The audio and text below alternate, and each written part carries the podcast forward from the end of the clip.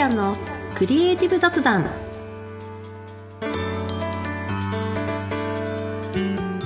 皆さん、はじめまして、ふるやんです。おなじみの方は毎度ご視聴ありがとうございます。このチャンネルではフリーランスのグラフィックデザイナーふるやんがデザインをもう一歩好きになるをテーマに日々のお仕事で感じたことや大切にしていることなどを雑談形式でお話しするラジオ風コンテンツです。忙しい毎日のちょっとしたエッセンスになれたら嬉しいです。はい、この配信は2023年5月31日配信会です。皆様いかがお過ごしでしょうか？今回のオープニングトークは告知が2件あります。ちょっと先にね、そちらをお話しできればと思います。まず1件目。5月20日21日に開催されましたアートイベントデザインフェスタボリューム57が無事終了いたしました。今回もね、まだ美女のお二人と、まあ、3人組で出てきたんですけれども、まあ、このポッドキャストの前回ですね、前回配信では、まあ、前夜祭と題しまして、まあ、創作活動のあれやこれやを喋っていたんですけれども、今回も高野祭をやりました。高野祭はですね、まだ美術、まだまだ美術部気分にて配信をしております。第43回データフェスボリューム57高野菜出展舞台裏と戦利品というタイトルでね、配信をすでにされております。これはですね、デザフェスの翌日に我々収録しましたので、もう熱量がね、高かったですね。特に今回は自分たちがそれぞれ買った戦利品のご紹介もしておりますので、もうそこはね、もうこんなのがあったの？みたいな感じでね、かなりテンション高めに話しておりますので、ぜひご視聴いただければと思います。そして告知の2件目ですね。えっ、と、ウェビナー登壇のお知らせをさせてください。スキルアップコミュニティミンハビサミットさん主催の会社員の知らない世界一歩先にある成功者の本音トーク会という会に登壇いたします。ちょっとね、聞いたことのあるようなタイトル、おやっていうふうに思ったかもしれないんですけれども、ちょっとね、文字ってて面白いタイトルだと思います。まあ、普通の会社員から時間や場所の自由をつかみ取って成功している YouTuber ですとか、インフルエンサーの皆さんが登壇いたします。まあ、そういうようなね、紹介文ではあるんですけれども、ちょっと成功者というとね、ちょっと恐れ多い感じがするんですけれども、もう皆さんね、とっても豪華な登壇者の方ばかりです。ちょっと私はね、場違いがないんじゃないかっていうふうにね、あの、思ってはいるんですけれども、まあ私ももともとは普通の会社員でしたので、まあ難しいお話ではなく、等身大のお話がね、できればと思っております。えーこちらのウェビナーはですね、開催日は2023年6月3日土曜日19時半から22時、えー22時20分、そして6月4日日曜日19時30分から22時45分の2日間にわたって土日で行われます。えー私、フルヤンはですね、6月3日土曜日の21時10分から登壇となります。だいたい20分から30分ぐらいお話しできればと思っております。こちらはですね、えっと、リモート開催という形で、ズームでの開催になりまして、参加費は無料となっております。えー詳細はこのポッドキャストの概要欄に記載しております。まあもしくはインスタグラムでもね、告知出しておりますので、ぜひご覧いただければと思います。まあ、フリーランスとして一歩踏み出すきっかけを探されている方には参考になるウェビナーだと思います。私だけではなく他のね、登壇者の皆さんもかなり面白いお話準備されているそうなので、私も楽しみに当日を待っております。ぜひご都合ありましたらご参加いただければと思います。はい。以上2点のお知らせでございました。では、早速本編行きましょうかね。今回も古谷のクリエイティブ雑談スタートです。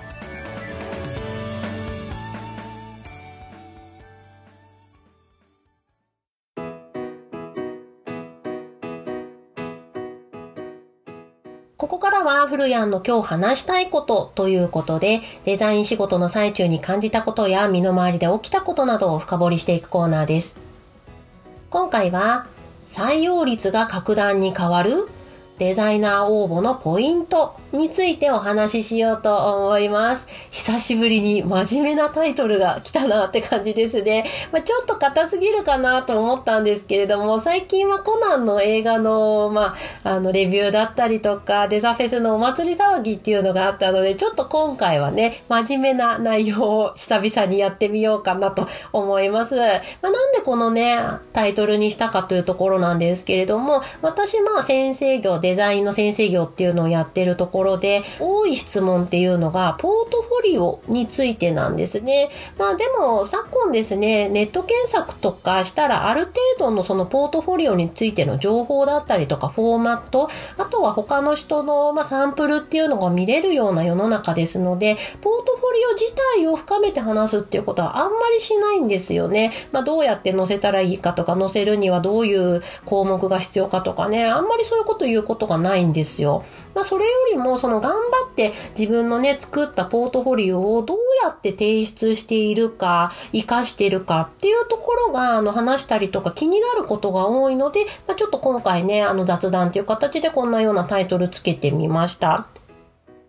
まあ、昨今のデザイナーの仕事の見つけ方って本当に多様化しているなと思いますね。まあ、オープニングトークでね、会社員の頃と今とのその違いみたいなのをね、あのウェビナーで話しますよみたいなね、告知もしたんですけれども、私が会社員の頃にはこんなにデザイナーの仕事って世の中に溢れてるんだっていうのはもう考えもしなかったんですけれども、まあ、昨今ですと多いのがリクルートサイトだったりとか、まあ、クラウドソーシングサイトを通して応募もしくは SNS で投稿されているデザイナー募集への応募まあ、そのあたりがかなり多いんじゃないかなと。あとは、まあ、昔からあるような、その企業のリクルートページを見ても直接メールでね、応募するとかとかっていうところだと思います。まあ、どんな形式で応募するにしても必ずその応募の文章とポートフォリオの提出っていうのが、まあ、必須にはなってると思います。これはね、あの、昔とか今とか関係なく常にあるようなものだと思うんですけれども、その募集の文章に関しては、まあ、よく言われるのが、どの企業にもね、同じ文章コピペでね、パパパパッと送ってるのだと先方はすぐに見抜くんですよね。なので見抜いちゃうからちゃんとその会社に合わせた文章に、まあ、書き換えるっていうのが、あの、よく言われることなので、これは割と多くの方がやってるなっていうような印象があります。私もね、あの、ちゃんとその企業の業務内容だったりとかサービス内容、あとは目指すその姿だったりとかそういうところをちゃんと見た上で、まあ文章を書いたりとかもしてるんですけれども、じゃあ、その添えるポートフォリオはどうやって提出してるのかっていうところが結構気になるんですよね。そのポートフォリオの例えばウェブサイトを準備していてその URL だったりとか、もしくは Google ドライブにまあファイルを入れておいいてそれの URL。まああとはギガファイル便とかね、もしかしたらサイズの大きいものとかっていうのはそういうような外部のあのシステムを使ってお送りされてるとか、そういうような形で、えっ、ー、と URL を載せているっていうことがあると思います。ちなみにそれって URL 載せてるだけなんですかね、皆さん。もちろん URL を載せるのは間違いじゃないと思います。そのね、URL の先に自分の作品があるわけなので、ここをクリックして見せて、見てくださいっていう形でやってると思うんですけれども、なんですが、もう一個工夫すると、その採用率っていうのは格段に上がるんじゃないかなと、まあ、あくまでも個人的なね、観点ですけど、思うんですよ。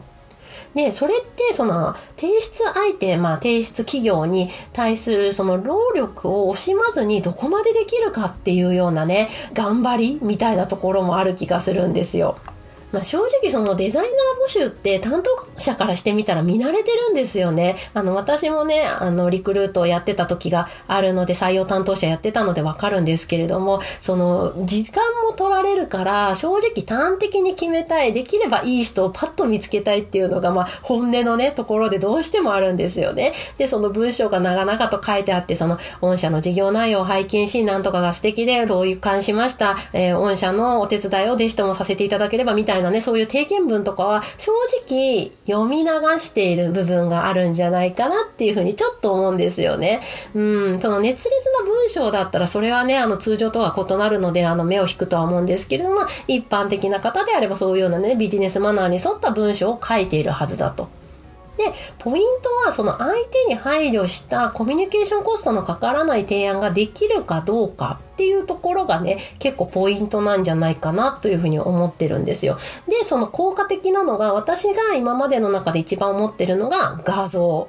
ですね。応募の時にその添付ができるのであれば、画像を添付すると絶対にいいなっていうふうに思うんですよ。その募集されているジャンルだけの実績、まあ、作品を1枚の画像の中にまあ複数ポポポッと添付したりとか、まあ、それに対するまあデザインの意図だったりとか、ポイント解説っていうのを添えるのもいいと思います。あとは余裕があるのであれば、その提出した作品とはアプローチの違うこういうのもできますよっていうのもそっと添えてみるみたいなね。あの、たくさんの枚数をつけるのではなく、1、2枚でその端的に相手のことが見れるっていうのが結構ポイントだなと思っていて、で、これがその添付されているだけで採用担当者はメールとか、その募集のフォームを見るだけでパッと相手の力量を見て取れるわけなんですよね。長々と文章を書くよりも、やっぱりそこはデザイナーなので、その画像で興味を引かせるっていうののテクニックができるわけですよ。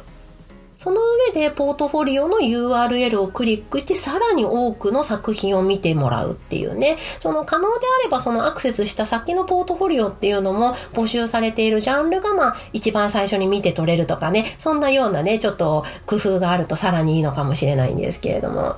で、これって言われてみるとうん、確かにそうよねっていうふうに思うんですけれども、意外と効果的でもやらない人が多いっていうところなんですよね。あの理由はめんどくさいからっていうところですよね。せっかくポートフォリオの形式でデータまとめて出来上がってるんだから、それをいろんなところに配るだけでいいじゃんっていうふうにやっぱりなってしまう。うん。それはすっごくわかるんですよ。私も基本めんどくさがりなので、それはすごくわかる。でも、やった方がいいよね、効果的だよねっていうのがみんな頭の片隅で思っていて、それをやるかやらないかっていうのに結構大きな差がつくと個人的には思ってるんですよ。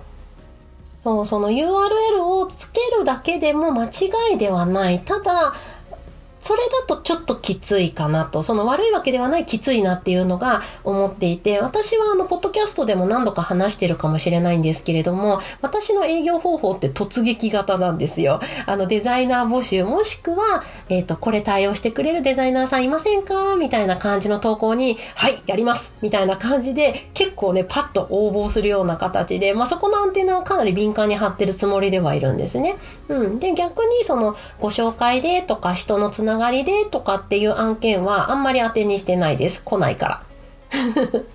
うん、でその「はい」っていうふうに手を挙げてから相手に興味を惹かせるために今までいろんなアプローチしてきたんですよ。まあ、フリーランスになってから今6年目っていうところなのでねそのいろんな試行錯誤をしていろんなフォーマットとかフォームとかも使ってやってきたところで、まあもちろん決まらないことは多いです。今でも正直決まんないものは決まんない。でもその中で興味を持たれる率っていうのはやっぱり端的に相手の興味を引かせられるかどうかっていうのがすごく感じるんですよね。でその送った相手からの返信っていうのも、まあ、ある程度やっぱりビジネス的なねあの決まったようなフォーマットではあるんだけどこう文章の中にも感触的にあこれはいけそうだなとかそのズームとかリモートで打ち合わせとか、まあ、面談をした時にもおこれは多分大丈夫、いける。みたいな、なんかその辺のね、感覚が、あの、あるんですよ、やっぱり。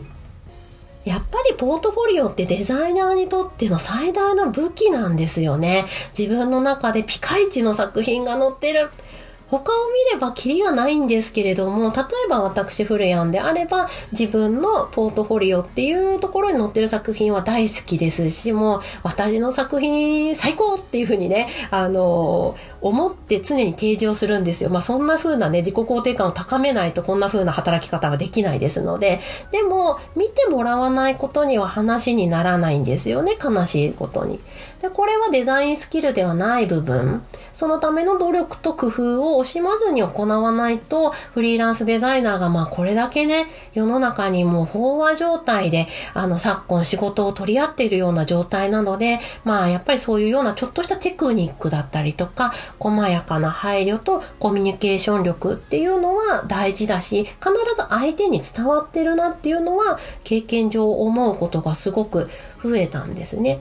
なので最近そのポートフォリオの相談を受ける時にもポートフォリオの中身だけじゃなくってじゃあそれをどうやって相手に渡すのっていうところまで私は話してるようにしてるのでちょっと今回はねあのポッドキャストにま記録としてお話を残しておこうかなと思いました。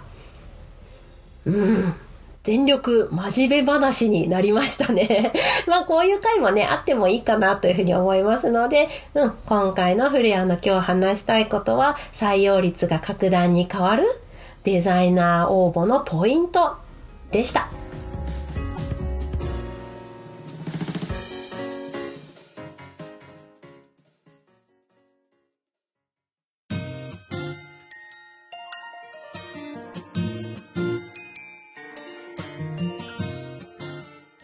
古谷のクリエイティブ雑談。